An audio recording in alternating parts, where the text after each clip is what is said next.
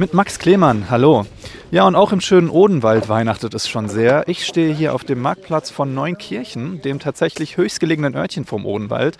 Und hier laufen die Vorbereitungen auf die sogenannte Neunkircher Bergweihnacht schon auf Hochtouren.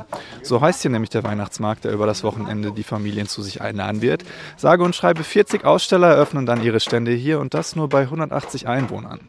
Wolfgang Zimmer ist einer von ihnen. Er ist hier vom Marktausschuss. Äh, Herr Zimmer, was macht den Weihnachtsmarkt von Neunkirchen denn so besonders? Ja, obwohl wir ein sehr kleines Dorf sind, in einer ausgeprägten Höhenlage mit viel Schnee, die ganze Dorfgemeinschaft macht mit und wir können ein richtig vielfältiges und breites Programm mit einer wunderschönen Deko und mit einer super Stimmung einen tollen Nikolaus anbieten. Sogar der Nikolaus kommt. Dafür steht hier auf dem Marktplatz die Nikolausbox. Melanie wohnt hier. Melanie, was hat es denn hiermit auf sich?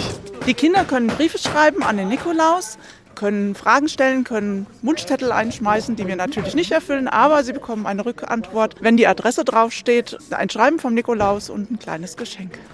Nur dieses Wochenende wird die Bergweihnacht hier oben in Neunkirchen stattfinden. Wer mit dem Auto kommen will, der sollte am besten in Brandau und Lützelbach parken und dort den speziell eingesetzten Pendelbus nach Neunkirchen nehmen.